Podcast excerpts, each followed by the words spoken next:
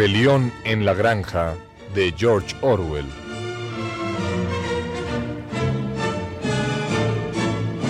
Capítulo 19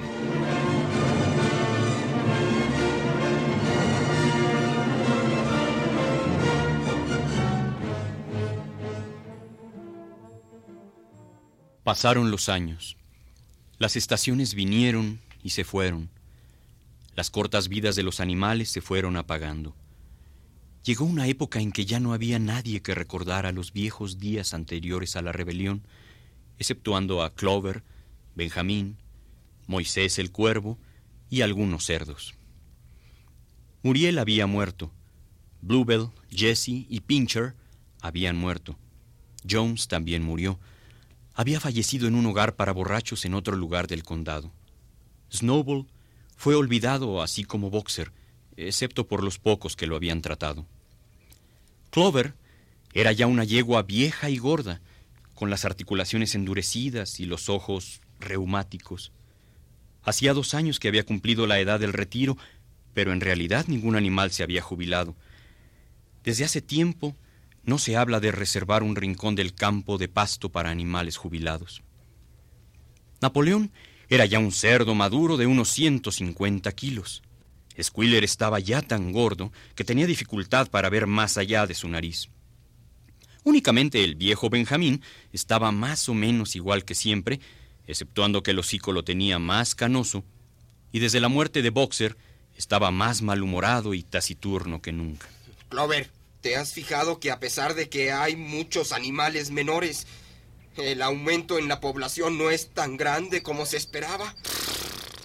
Tienes razón, Benjamín. Han nacido muchos animales y la rebelión es una tradición casi olvidada. Incluso los que han sido comprados recientemente jamás habían oído algo semejante. Sí, Clover.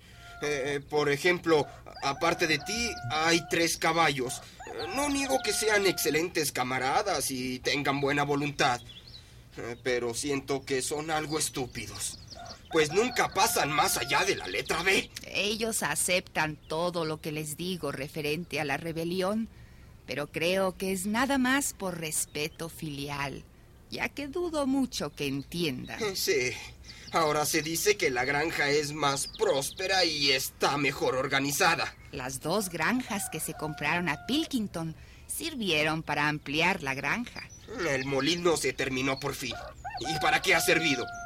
Solamente para moler maíz y para conseguir una gorda ganancia para los cerdos. Y ahora que se está trabajando en otro, dicen los cerdos que cuando esté acabado se instalarán los dínamos. Lo dudo mucho. Yo creo que los lujos que Snowball hizo soñar a los animales, como las cuadras de lujo eléctricas, agua caliente y fría, la semana de tres días, jamás se lograrán. Aparte de eso, Napoleón ha censurado las ideas por exóticas y contrarias al espíritu del animalismo hasta parece que ahora lo escucho. La verdadera felicidad consiste en trabajar mucho y vivir frugalmente. De algún modo parece como si la granja se hubiera enriquecido sin beneficiar a los animales mismos, salvo a los cerdos y a los perros. Tal vez eso se debe en parte al hecho de haber tantos cerdos y tantos perros. Y no era que estos animales no trabajaran a su manera. Existe un sinfín de labores en la supervisión de la granja. Lamentablemente la mayor parte de este trabajo tiene características tales que los demás animales por ignorancia no pueden comprender. Por ejemplo, los cerdos tienen que realizar un esfuerzo enorme todos los días en los llamados ficheros, informes, actas y ponencias. Se trata de largas hojas de papel que tienen que ser llenadas con escritura, para luego ser quemadas en el horno. Esto es de suma importancia para el bienestar de la granja. Pero de cualquier manera, ni los cerdos ni los perros producían nada comestible mediante su propio trabajo. Eran muchos y siempre tenían buen apetito. En cuanto a los otros, su vida era lo que había sido siempre. Generalmente tenían hambre, dormían sobre paja, bebían en el estanque, trabajaban en el campo. En invierno sufrían los efectos del frío y en verano tenían que soportar a las moscas.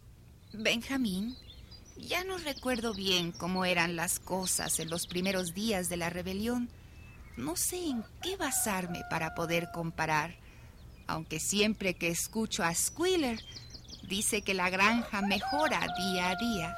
Yo recuerdo perfectamente y sé que las cosas nunca fueron ni podrán ser mucho mejores ni mucho peores.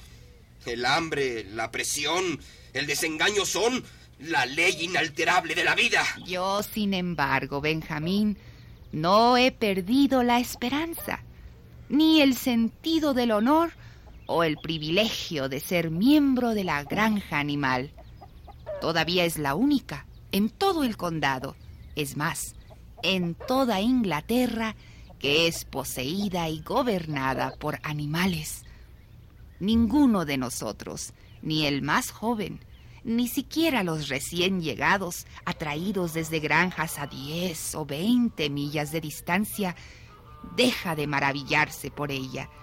Nuestros corazones, cuando sentimos tronar la escopeta y vemos la bandera verde ondear al tope del mástil, se hinchan de orgullo.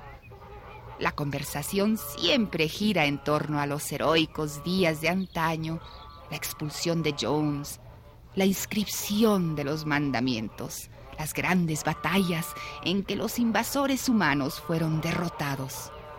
Ninguno de los viejos ensueños ha sido abandonado. Aún creemos en la República de los Animales que mayor pronosticara, en donde los campos verdes de Inglaterra no serían pisados por los humanos. Ese sueño llegará algún día, tal vez no pronto. Quizá no suceda durante la existencia de la actual generación, pero habrá de llegar. Hasta la melodía de bestias de Inglaterra seguramente es tarareada escondidas aquí o allá. Y es un hecho que todos los animales de la granja la conocemos. Y aunque no nos hemos atrevido a cantarla en voz alta, tenemos conciencia de no ser como otros animales. Si pasamos hambre, no es por alimentar a tiranos como los seres humanos. Si trabajamos mucho, al menos lo hacemos por nosotros mismos. No caminamos sobre dos pies ni llamamos a otro amo. Todos los animales somos iguales.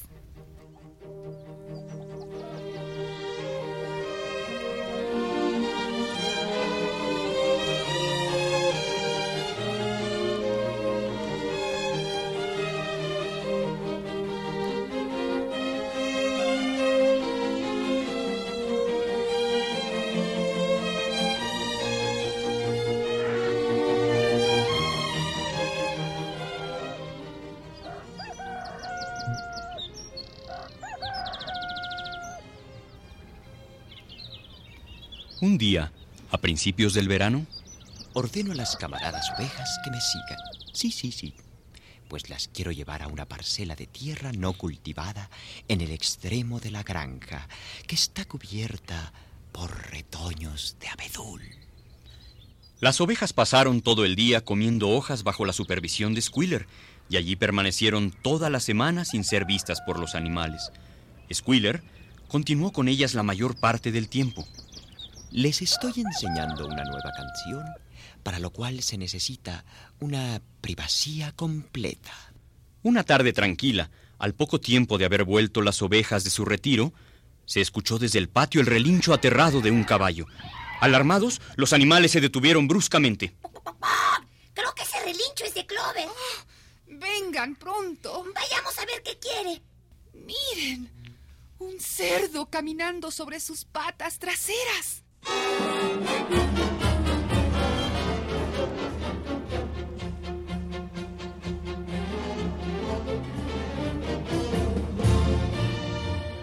Sí, era Squealer.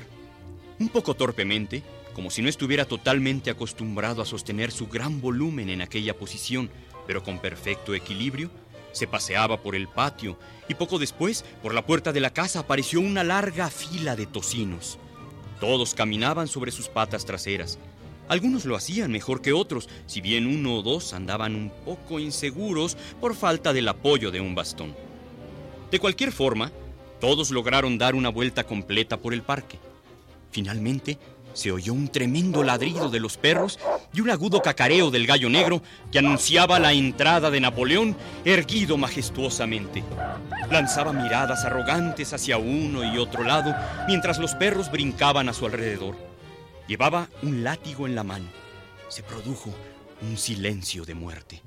Asombrados, aterrorizados, acurrucados unos contra otros, los animales observaban la larga fila de cerdos marchando lentamente. Era como si el mundo se hubiera vuelto al revés. Llegó un momento en que, pasada la primera impresión, y a pesar de todo, a pesar de su terror a los perros y la costumbre adquirida de nunca quejarse y de nunca criticar, estaban a punto de soltar alguna palabra de protesta. Pero en ese instante, todas las ovejas estallaron en un tremendo balido.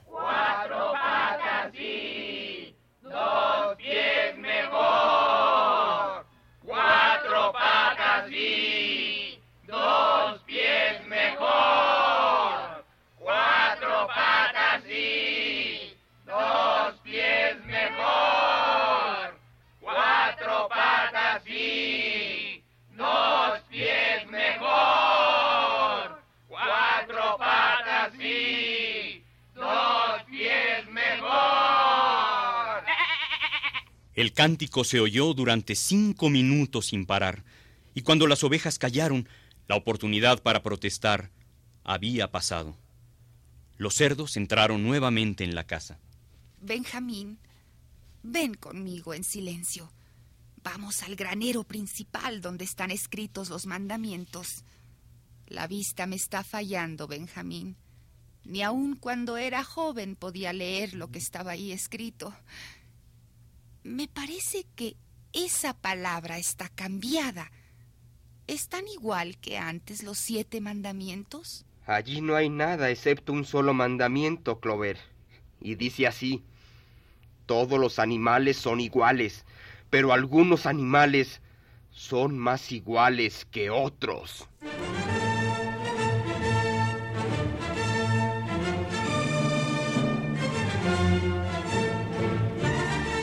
Rebelión en la granja de George Orwell.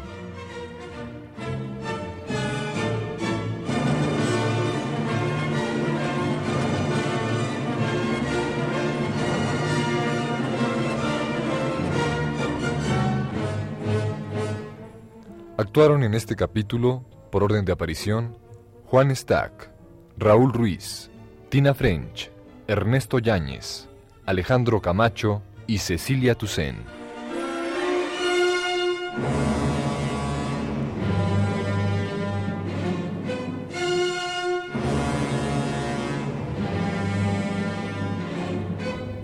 Grabación Jorge Castro.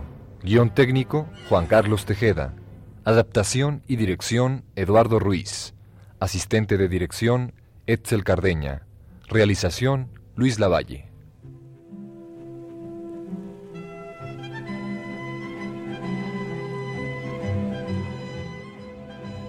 Producción Radio UNAM.